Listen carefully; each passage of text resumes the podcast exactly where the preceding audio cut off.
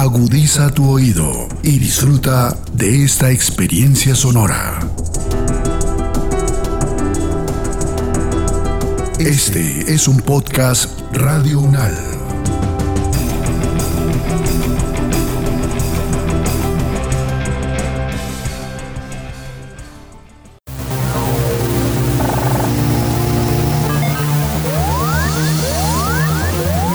Siete días en el mundo. Estamos en la edición número 49 de Análisis Unal, Siete días en el mundo, la selección de las noticias que nos deja la semana del 24 al 30 de octubre del año 2021. Empezamos. Los conflictos, las relaciones entre los países, las elecciones presidenciales, regionales y legislativas, la conformación geopolítica del mundo, en un recorrido por los hechos más importantes de los últimos siete días. Siete días en el mundo.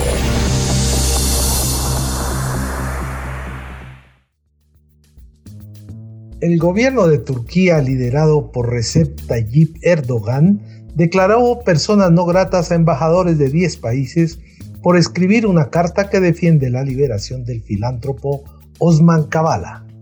En siete días en el mundo nos contactamos con Julio Londoño, decano de la Facultad de Ciencia Política, Gobierno y Relaciones Internacionales de la Universidad del Rosario.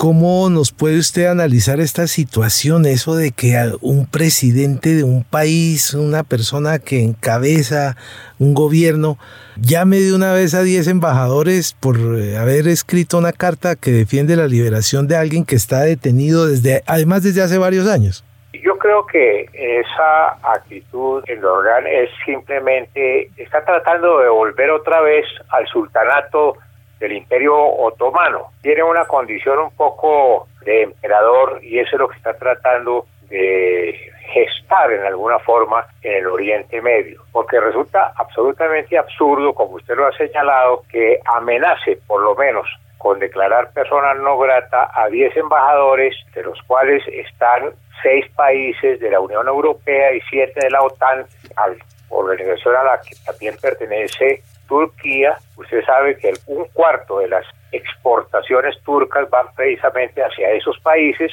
Entonces yo creo que eso es una de esas improntus que tiene este señor que son frecuentes. Muy buenos días, doctor Julio. Hace cuatro años este líder opositor está en una cárcel sin juicio. ¿Cuál es ese interés que tienen los países, específicamente Estados Unidos, sobre esta situación? Yo creo que es simplemente una actitud frente a este caballero que está asumiendo una serie de posiciones obviamente represivas en Turquía misma. La Unión Europea ni los Estados Unidos obviamente pueden permanecer indefinidamente silenciosos sobre eso porque la actitud que ellos han tenido, sea criticable o no, es precisamente referirse a la violación de los derechos humanos que se presenta en Turquía cada vez con mayor frecuencia. Doctor Londoño, según la Convención de Viena de 1963, cuando un Estado declara como persona no grata al embajador de otro país, el país que ha enviado dicho embajador debe retirarlo en un plazo determinado de tiempo. Y, tengo entendido que si no logra hacerlo, entonces el país receptor puede, sin dar ningún motivo, expulsar al embajador de su territorio. Sí, realmente no es expulsión, es el artículo noveno de la Convención de Viena, no es realmente la expulsión sino que el Estado donde se encuentra acreditado puede tomar la decisión simplemente de cortar todos los privilegios diplomáticos que tiene. Entonces queda en condición de particular, situación muy complicada que obviamente lleva indirectamente al Estado a sacarlo por su seguridad personal. No siempre la expulsión es lo mismo que declarar persona no grata. Por ejemplo, es muy frecuente, como usted ha visto, que tanto los Estados Unidos como Cuba declaran a funcionarios de sus respectivas embajadas o misiones consulares acreditadas en Estados Unidos y en Cuba, persona no grata a determinada persona por haber incurrido en actos de espionaje o de cualquier otra cosa, lo que necesariamente no implica eh, un retiro masivo de la misión diplomática en general. Vamos a ver cuál es la decisión final que toma el gobierno de Turquía sobre el particular, porque Turquía en este momento prácticamente está sin amigos. El único amigo que tiene es Rusia, que Putin es una persona que es, no, no es muy fiable pues en este momento para Turquía. El último episodio de esos, eh, por ejemplo, y similar, es el caso de la OTAN que pidió retirar eh, ocho funcionarios soviéticos acusados de estar dedicados al espionaje. Pero esa es otra figura ya mm, pues completamente diferente a esto de en donde por haber firmado una carta inmediatamente se llega a este paso. Uno podría uno podría asumir que el señor Erdogan está en una de sus pataletas acostumbradas ante la comunidad internacional. Sin duda, yo creo que está en eso, en una de las pataletas acostumbradas, como usted dice. Además, yo creo que él está tratando de forjar dentro de su país una condición de sultán, de que es el, el único hombre que puede dirigir al país, que está en unas condiciones eh, difíciles. Una inflación del 20%, una situación complicada con todos los vecinos, etcétera. Y yo creo que él en alguna forma quiere dar la imagen de ser una especie de redentor, un mesías para Turquía. Vuelvo a señalar, otra vez con el ánimo de recordar o rememorar otra vez al Imperio Otomano.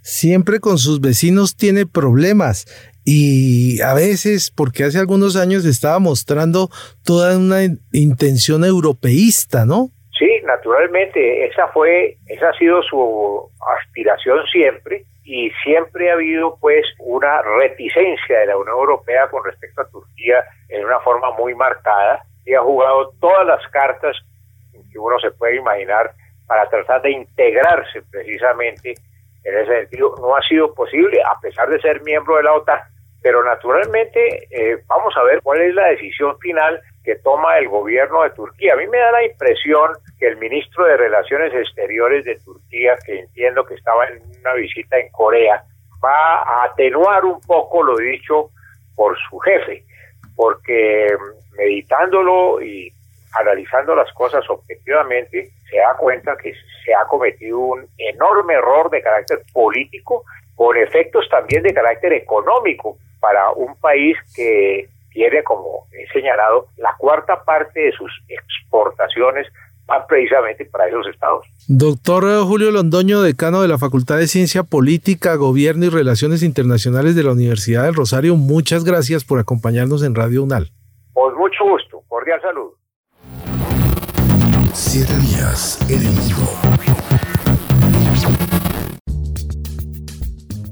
Estados Unidos aprobó la aplicación de dosis de refuerzo de vacunas combinadas contra la COVID-19. La decisión fue confirmada por la FDA, pues según un estudio del gobierno norteamericano, diferentes combinaciones de refuerzo demostraron que una dosis adicional de cualquier marca acelera los anticuerpos que llegan a combatir el virus. Sobre este tema dialogamos con Claudia Vaca, docente de la Facultad de Ciencias de la Universidad Nacional, farmacoepidemióloga y directora del Centro de Pensamiento, Medicamentos, Información y Poder. Profesora Claudia, ya están citando en algunos sitios unas EPS de Colombia, a algunos pacientes mayores de 70 años para esa dosis de refuerzo. ¿Qué tanta posibilidad y qué preocupación puede existir? Y si cruzamos esto con la información que llega desde la FDA, en el sentido de si uno debe, le deben poner una dosis de refuerzo de la misma marca que le pusieron en, la, en la primera vacunación. Es una decisión que está soportada en un principio bastante pues conocido en inmunología que es que una vez él tiene suficiente evidencia de que se disminuye la inmunidad, en la respuesta de anticuerpos a la vacunación era, es deseable tener eh, refuerzos de manera que se logre eh, la respuesta esperada en términos de la protección, que en este caso es una protección que tiene que ver más con la reducción de las complicaciones y los ingresos hospitalarios que con el contagio. Así que las dosis que están llegando para el refuerzo para personas mayores de 70 años deberían garantizarse, pero no olvidemos, tal vez esa es la última nota que ustedes hacían en la introducción a este tema, que sigue siendo prioritario garantizar que por lo menos eh, la población tenga una dosis y que sobre todo tenga el esquema completo con dos dosis. Eh, recordemos que en Colombia nosotros tenemos solamente el 40% de la población con esquema completo y este inicio de las terceras dosis a las personas de más de 70 años debería también estar bastante revisado y juiciosamente verificado en términos del momento en el que la persona recibió su última dosis, es decir, priorizar a aquellos que tienen el esquema completo con mayor antelación que los que lo tienen con eh, un tiempo, digamos, más reciente. Deberían pasar, haber pasado por lo menos 60 días o por lo menos 90 días de la segunda dosis aplicada. Uno supone que las CPS o las IPS que están aplicando esas vacunas eh, seguramente tienen la fecha y por eso están citando basados en los archivos que ellos que reposan eh, eh, pues en estos sitios, ¿no? Esperemos que no y esperemos que la gente esté dispuesta a ponerse esa tercera dosis. Este asunto también termina siendo un poco complicado para la confianza y la aceptación de las personas a la, a la tercera dosis. Va a tener que hacerse también un trabajo de sensibilización, información suficiente para que la gente atienda estas terceras citas. Profesora Claudia, muy buenos días. Profesora, según esta nueva medida, ¿existiría alguna diferencia para las personas que tienen una única dosis como lo es la vacuna de Johnson y Johnson y para las personas que tienen dos inyecciones de las otras marcas? ¿Esto podría generar alguna contraindicación para quienes tienen solamente la monodosis? La verdad es que la monodosis no se aplicó a mayores de 70 en Colombia. La indicación del uso de la de la monodosis de Janssen se prefirió para personas de las zonas dispersas, algunas personas jóvenes, población migrante. Posiblemente no vayamos a tener casos de mayores de 70 con la dosis de Janssen, es muy poco probable.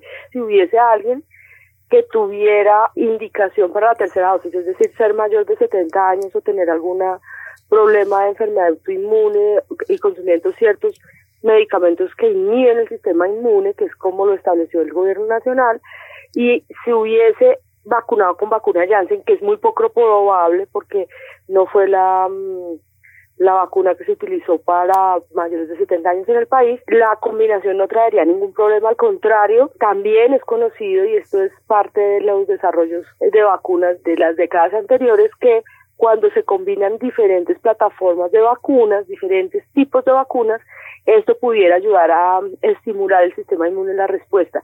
Así que no hay ningún problema en esa combinación, al contrario, pudiera ser deseable. Profesora, ¿la verdad es que todos vamos a acabar siendo invitados a tomar un refuerzo? Por ahora no, la verdad es que la evidencia no es robusta para sugerir que, que consideremos una tercera dosis masiva. La FDA, de hecho, revisó la información que algunos laboratorios farmacéuticos como Moderna presentaron para sugerir una tercera dosis masiva y consideró que no, no habría un beneficio adicional de una tercera dosis de esa naturaleza. Contrario, se sugirió que se concentrara solo en aquellos que tuvieran problemas de disminución de anticuerpos o disminuciones de la respuesta inmune del sistema inmunológico, pues como los, los mayores de edad o, quienes tienen algún tipo de enfermedad o están consumiendo algún medicamento que pueda alterar la respuesta inmune. Así que no está considerado, no es relevante en este instante, pero sobre todo no es lógico ni epidemiológicamente correcto que hablemos de terceras dosis masivas cuando hay países enteros que todavía no han recibido ni siquiera el 10% de su población, el 1% de su población de la primera vacuna. Eso nos pone en riesgo a todos y es deseable que se privilegie iniciar la vacunación y garantizar una cobertura plena de los esquemas, por lo menos de primera y segunda dosis. Profesora Claudia Vaca, muchas gracias por acompañarnos en las emisoras de su universidad y me le manda saludos a Pali. Saludos. Saber para interpretar.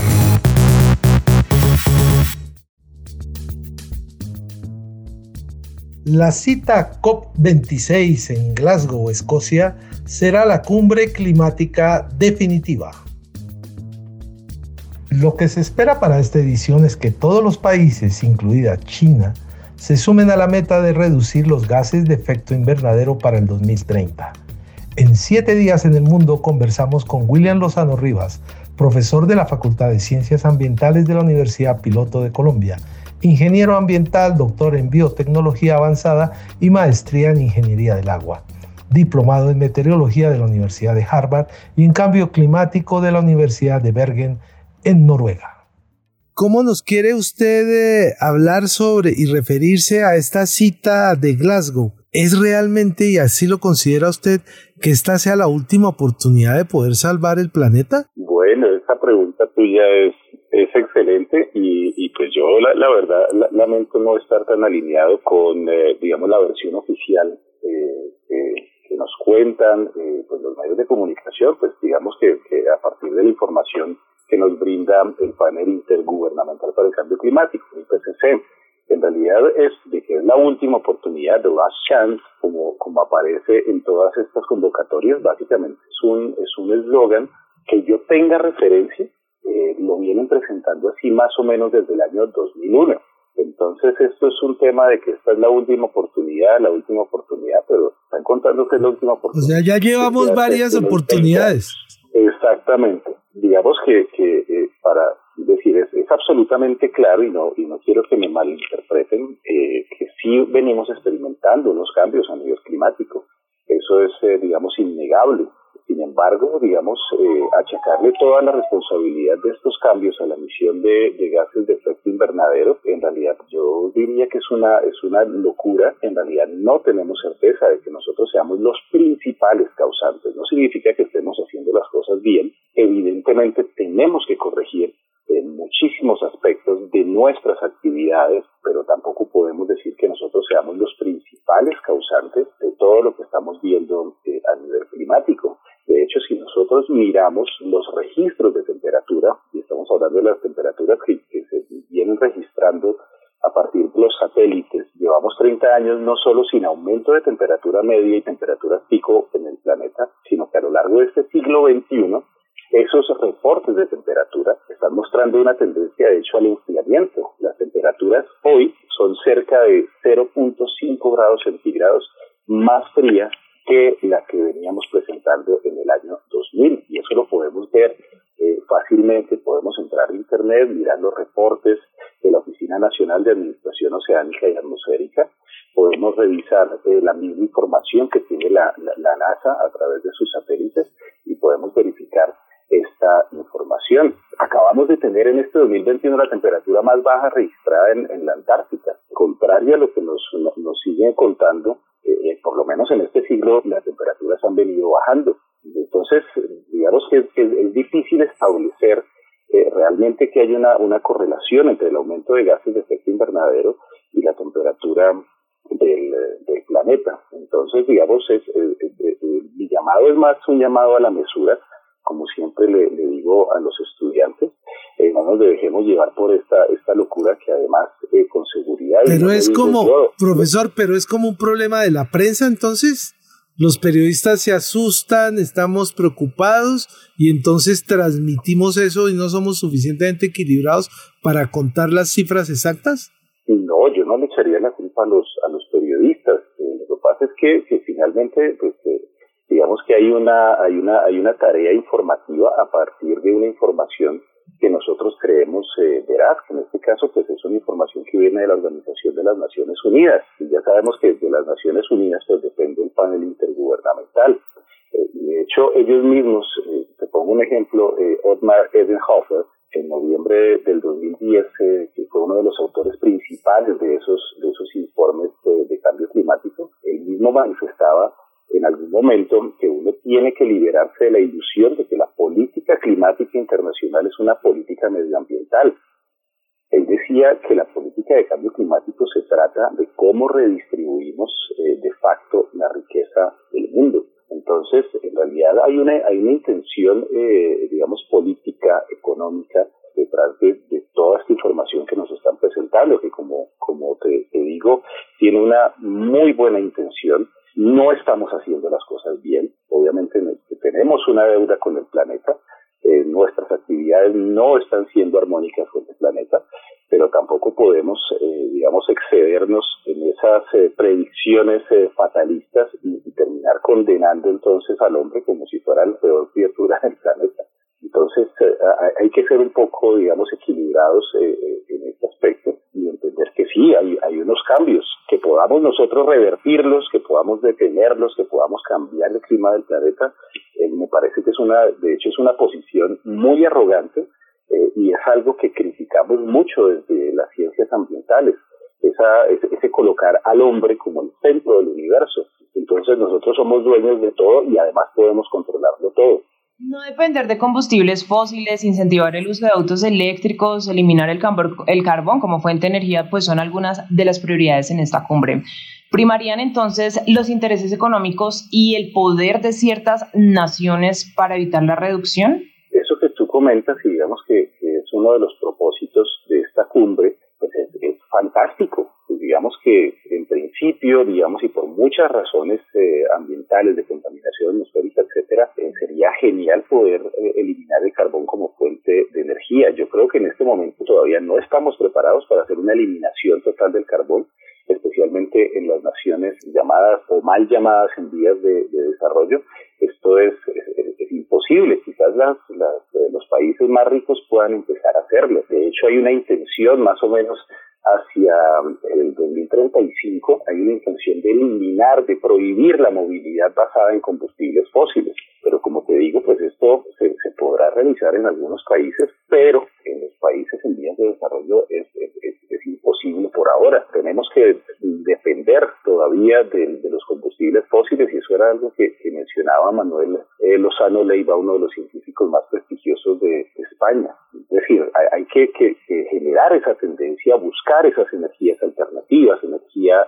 solar, energía eólica, ¿por qué no energía nuclear, que es una energía que está muy satanizada todavía desde el accidente de, de Chernóbil, pero es una tecnología que, digamos, muchos se consideran, incluso hasta el mismo creador de la teoría o de la hipótesis Gaia, James Lovelock, eh, en la actualidad, bueno, en, los últimos años se terminó defendiendo eh, esa energía nuclear como una energía verde.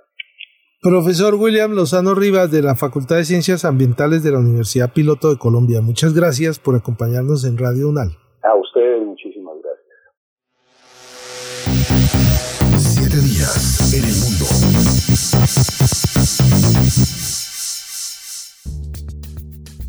El Senado brasilero pide procesar a Bolsonaro por su estrategia macabra del negacionismo al coronavirus.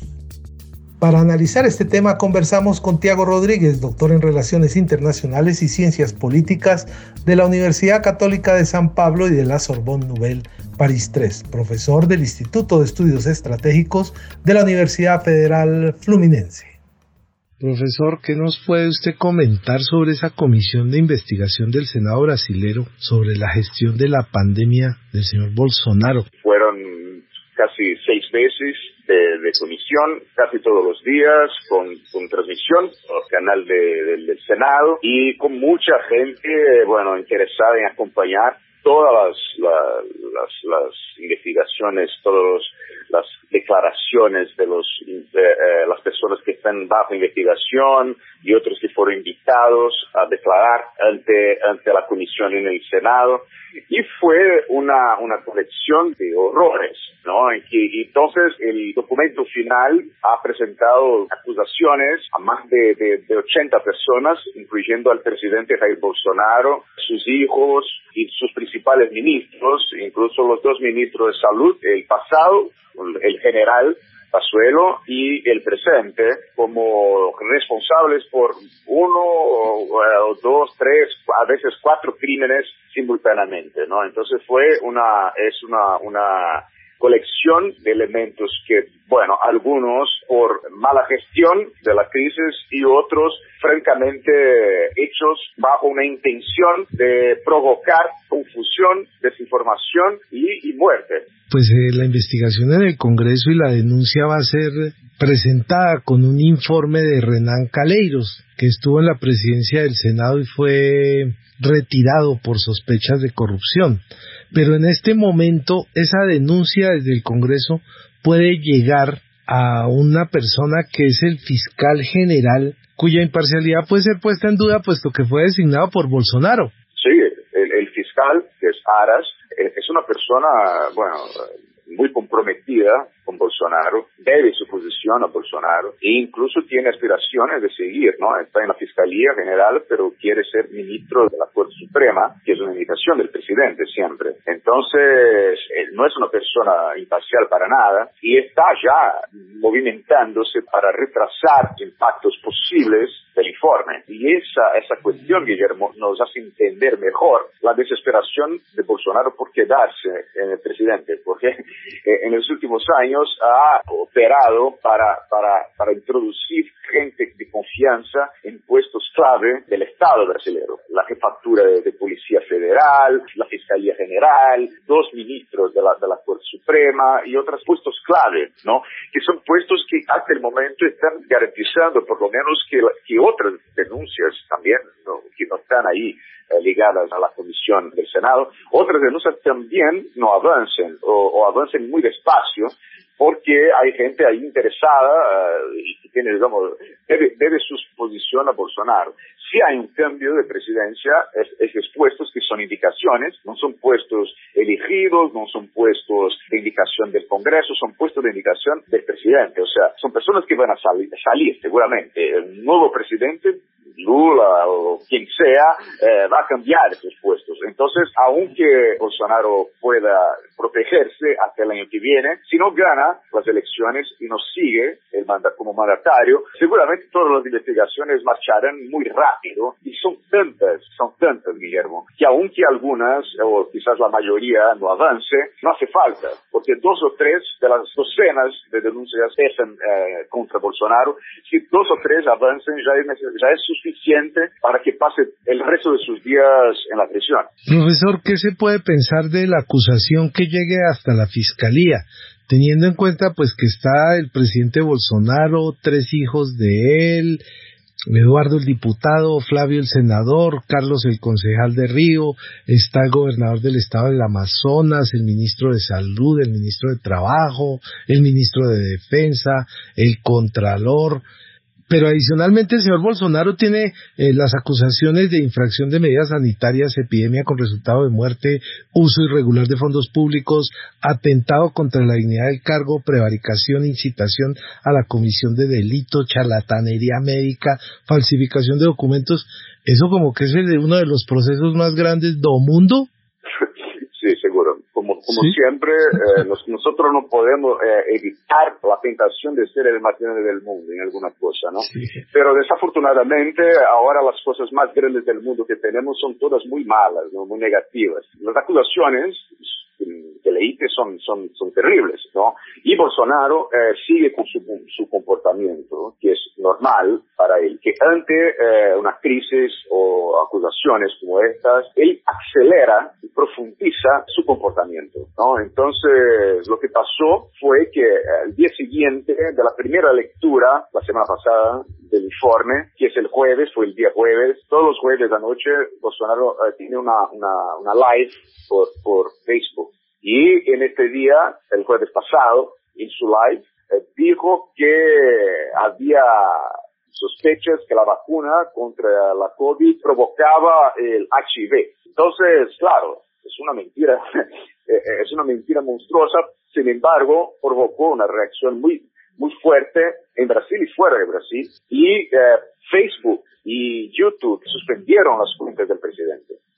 Entonces, hay, hay, comento ese caso porque es un doble ejemplo. Primero, del, que Bolsonaro ante acusaciones se radicaliza, o sea, no da señales de cambio de posición, no, no, no, no quiere negociar, no quiere eh, eh, acomodarse a una posición más racional, más cómoda, más operativa, no, profundiza sus, sus rasgos de radicales, etc. Entonces, cada vez más radical. Y por otro lado, hay una reacción de muchos sectores de la sociedad brasileña, incluso de, corporaciones como Facebook, YouTube, etcétera, de no, de no tolerar más estas posiciones francamente eh, eh, manipuladoras, al final irracionales, ¿no? De Bolsonaro. Entonces hay acusaciones como esta de, de, provocar responsable por la muerte, porque Bolsonaro en muchas ocasiones, y todo está comprobado porque él propio ha generado pruebas en contra, porque declara por Twitter, declara por YouTube, declara por Internet en varios medios la defensa de, medicinas inocentes contra la COVID, sigue defendiendo dijo la semana pasada que no se ha vacunado y que no iba a vacunar y que quien quisiera que siguiera su ejemplo. Entonces, son hechos muy claros y no es una investigación sobre hechos disfrazados, hechos eh, difíciles de encontrar. Son cosas que Bolsonaro declara públicamente y casi todos los días. Y es una estrategia, por un lado, es una estrategia, lado, eh, eh, Guillermo, para provocar polémica y, y, provocando polémica, ocultar problemas mucho más graves que tienen que ver con corrupción y otras cosas más. Profesor Tiago Rodríguez, desde la Universidad Federal Fluminense, muchas gracias por estar con Radio UNAL. Gracias a ustedes. Siete días en el mundo.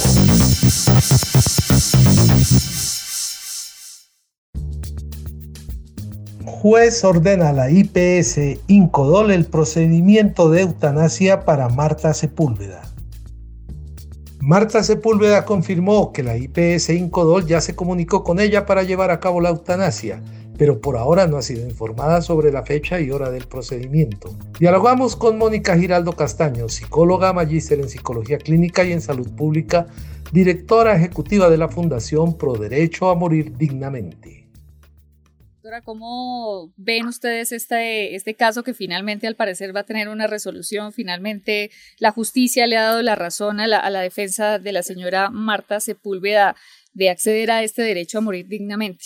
Creo, y como siempre lo he dicho cuando salen casos como los de Marta, es que primero hay que reconocer la valentía de Marta de contar y de compartir su lucha en voz pública, porque efectivamente fue esto el de hacerlo público lo que dilató su proceso. Y me alegra mucho saber que efectivamente ella y sus abogados siguieron luchando y pues se les reconoció el derecho y ella va a poder tener lo que había pedido desde un inicio, que es una muerte digna por medio de la eutanasia. Doctora Mónica, ¿cuáles son las grandes lecciones que quedan de este caso de la señora Marta Sepúlveda? Se hablaba de, un posible vacío jurídico en, en, estos casos en los cuales no, no existe, es una enfermedad grave pero, pero no terminal. En, en, este caso en el que ella salió en una entrevista en televisión, se veía, se veía que se encontraba bien, que podría caminar, entonces esto fue tomado por Incodol como, como que ella ya había mostrado una mejoría y eso se superpuso eh, frente, a la, frente a la voluntad de ella. ¿Cuáles son las grandes lecciones de este caso? Bueno, yo creo que una de las grandes lecciones que, eh, que yo tomo de este caso es primero que en este momento, hoy en el 2021, el tiempo avanza más rápido. ¿Y a qué me refiero? Y es que acabo de traer la historia a colación y es que la eutanasia se despenalizó por primera vez en el país en 1900 97 gracias a una sentencia de la Corte Constitucional, pero no fue sino hasta el 2015 y todos recordamos el caso del padre matador que se realizó la primera eutanasia a raíz de esa sentencia, es decir, tuvieron que pasar más de siete años. Entonces, en cambio acá salió una nueva sentencia donde la Corte dice nuevamente que se reconoce el derecho a la muerte digna por medio de la eutanasia, pero además reconoce que no solo debería ser válida para pacientes en enfermedad terminal, sino pacientes que están comprometiendo su calidad y su dignidad de vida gracias a, o a consecuencia de circunstancias clínicas que van a ser crónicas, que son degenerativas y progresivas, como el caso de Marta. Y a partir de esa sentencia es que a Marta se le reconoce el derecho, es decir, en esta ocasión no tuvimos que esperar siete años para poder ver que esa sentencia se materializara, un paciente pudiera acceder al derecho, sino que fue cuestión de días o de meses. Entonces, creo que la primera lección es que el tiempo está avanzando más rápido, pero la segunda lección es que la tutela no debería ser el camino. Es que, y siempre hago el mismo llamado, y creo que lo hice acá cuando salió la sentencia, cuando salió la resolución, y es que las entidades prestadoras de salud, las CPS y las IPS deberían reconocer que el derecho a la muerte digna también es un derecho que tenemos, eh, que como usuarios de salud tenemos derecho a ser acompañados en el final de nuestra vida con las opciones que tenemos. Entonces la tutela no debería ser el camino para exigir un derecho ya reconocido, sino que se deberían dar las rutas para que un proceso que ya lo suficientemente doloroso porque implica despedirme de, de mi vida, de los seres que yo quiero, pues no se convierta en un doble sufrimiento con todo el proceso jurídico y legal que esto implica. Doctora Mónica, ¿y cómo queda el señor ministro de Salud cuando le pide a la Corte que aclare la sentencia que amplió la posibilidad de realizar eutanasias? Además le manda 12 hojas en una carta. La carta es de 12, 12 hojas para que le informen a él de qué manera deben proceder. Bueno, yo creo que esa pregunta no la debo contestar yo, la debería contestar la Corte, cómo recibe, cómo recibió la noticia, el Ministerio desde qué ángulo lo leyó, efectivamente, pues yo entiendo que por un lado está la Corte Constitucional, que es quien ha sido un precursor en la defensa de muchos derechos, entre esos el derecho a la muerte digna en nuestro país. Yo también entiendo que el Ministerio de Salud, eh, en aras de poder eh, protocolizar, de instrumentalizar como toda, toda esa normatividad, esos derechos reconocidos, pues hace un trabajo muy grande y que esto y que esta nueva sentencia podía ir un poco en contravía de la resolución 971, pero yo estoy segura que al final hay ser dos instituciones que los que buscan es la defensa de los derechos de todos los colombianos, pues lo más importante más allá de esa pelea jurídica o esa lucha de poderes es poder encontrar puentes de diálogo y de común que lo que ambas instituciones buscan es que realmente los colombianos podamos tener acceso a derechos no solo el derecho a la muerte digna, todos los derechos que tenemos dentro de un sistema de salud y que estos puedan ser gozados de manera efectiva y oportuna. Doctora Mónica, yo le dije a usted y a los oyentes que eran 12 hojas, son 16 páginas lo que le enviaron del ministerio. ¿Cuál es el interés? Porque es que esto además, mientras le contesta, ¿cuánto se demoró el señor ministro organizando esa carta de 16 páginas. Y entonces ahora cuánto se demora la Corte Constitucional y qué va a suceder ahí en ese lapso, en ese limbo que vamos a tener mientras tanto. Bueno, sé que la Corte o le dieron a la Corte 15 días para responder, entonces así como pues como solicitud dentro del marco de un derecho de petición, entonces será los abogados de la Corte que, que lo hagan y de nuevo, creo que las áreas jurídicas, digamos, instituciones tendrán que dialogar y por el otro lado la sociedad civil, las instituciones que estamos luchando por defender los derechos de los pacientes, pues seguiremos trabajando para educar, pero para acompañar de la manera más sana posible para que las personas que de verdad quieren acceder al derecho a una muerte digna lo puedan hacer sin tenerse que ver involucrados dentro de las batallas jurídicas o los requerimientos jurídicos de estas dos instituciones. Mónica Giraldo Castaño, la psicóloga, directora ejecutiva de la Fundación Pro Derecho a Morir Dignamente, muchas gracias por estar con nosotros. Muchas gracias a ustedes, Guillermo y Ángela, por la invitación. Siete días en el mundo.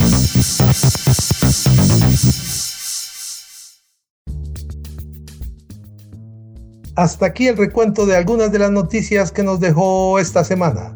Nos dejamos con la ventana del internacionalista con Andrés Molano, profesor de Relaciones Internacionales de la Universidad del Rosario y catedrático de la Academia Diplomática Augusto Ramírez Ocampo. Nos escuchamos el próximo viernes con el análisis de los acontecimientos más importantes que ocurren en el mundo.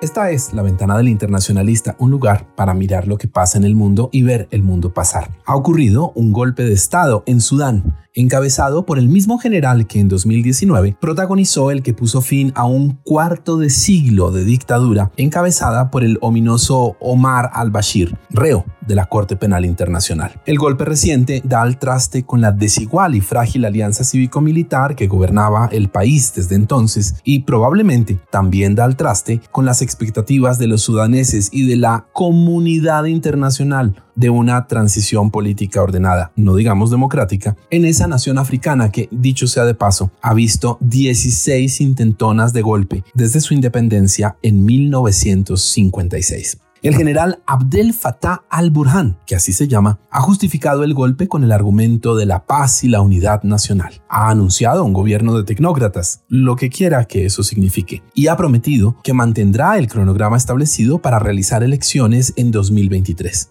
Es lo que dicen todos los golpistas, siguiendo el libreto de todos los golpes, ya sean militares, civiles o autogolpes. Es prácticamente un axioma. No existen los buenos golpistas. La evidencia sobra y ha sido bastante bien estudiada. ¿Acaso existan los golpistas conversos? Pero la conversión toma tiempo y no se produce de forma espontánea. Si hay alguna excepción, como todas, no hará más que confirmar la regla. Parecía que los golpes de Estado eran cosa del pasado. Esa era al menos la tendencia, aunque ahora parece estarse revirtiendo. Eso sí, sin que los golpes de Estado alcancen aún la frecuencia que tuvieron en la segunda mitad del siglo XX. Pero cuando los perros ladran, es posible que estemos cabalgando. Entre 2015 y 2020 se produjeron siete episodios golpistas en todo el mundo, tres de ellos exitosos. Para los golpistas, naturalmente. En los 10 meses que han transcurrido de este año, los golpistas se han salido con la suya en Chad, Guinea, Mali y Myanmar, y ahora en Sudán. En Túnez también ha habido algo que bien podría calificarse de golpe, por más edulcoradamente que se lo presente. De inmediato ha venido la respuesta, que forma parte también del libreto, un cerco diplomático. Washington ha congelado la asistencia financiera al país, la banca multilateral ha restringido el acceso a recursos y la Unión Africana ha suspendido la participación de Sudán en todas sus actividades hasta el restablecimiento efectivo de la autoridad de transición dirigida por civiles.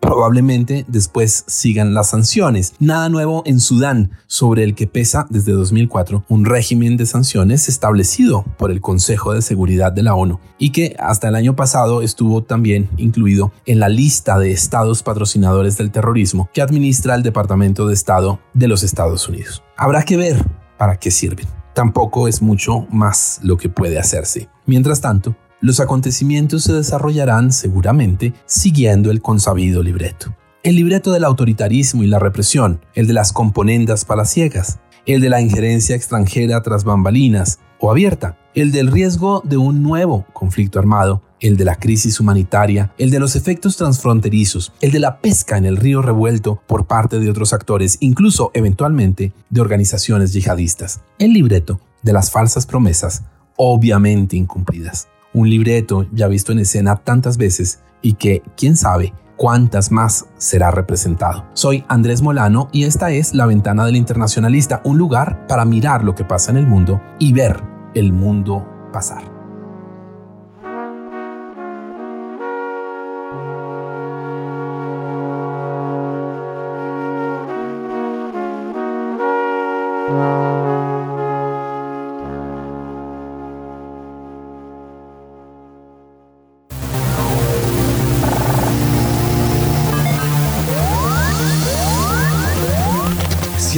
En el mundo.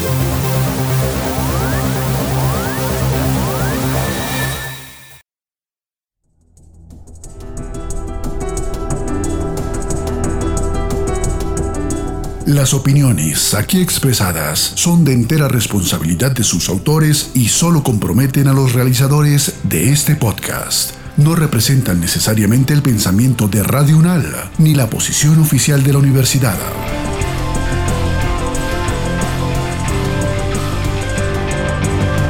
Este y otros podcasts en nuestro sitio web podcastradio.unal.edu.co.